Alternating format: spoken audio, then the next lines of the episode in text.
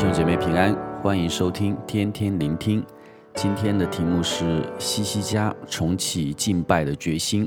经文出自历代志下二十九章一节到三十章二十七节。西西家行耶和华眼中看为正的事，效法他祖大卫一切所行的。历代志下二十九章二节。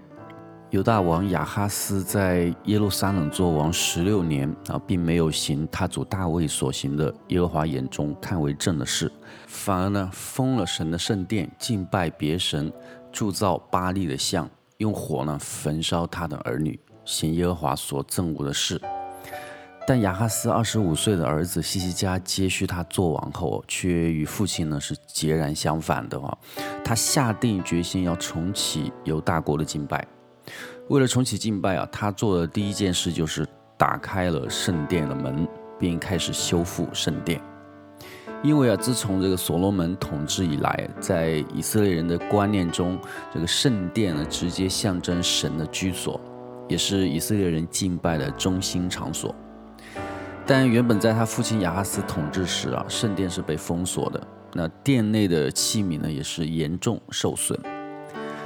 接着，西西家做的第二件事呢，就是呼召祭司和利未人洁净自己和圣殿，除去圣所中啊所有的污秽之物。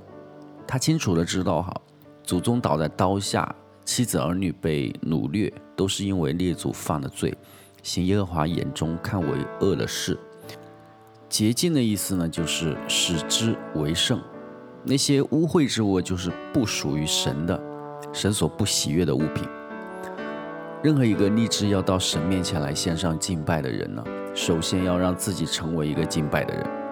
一个敬拜的人，就是将身体献上，当做活祭的人，也就是完全让自己分别为圣，归给神的人。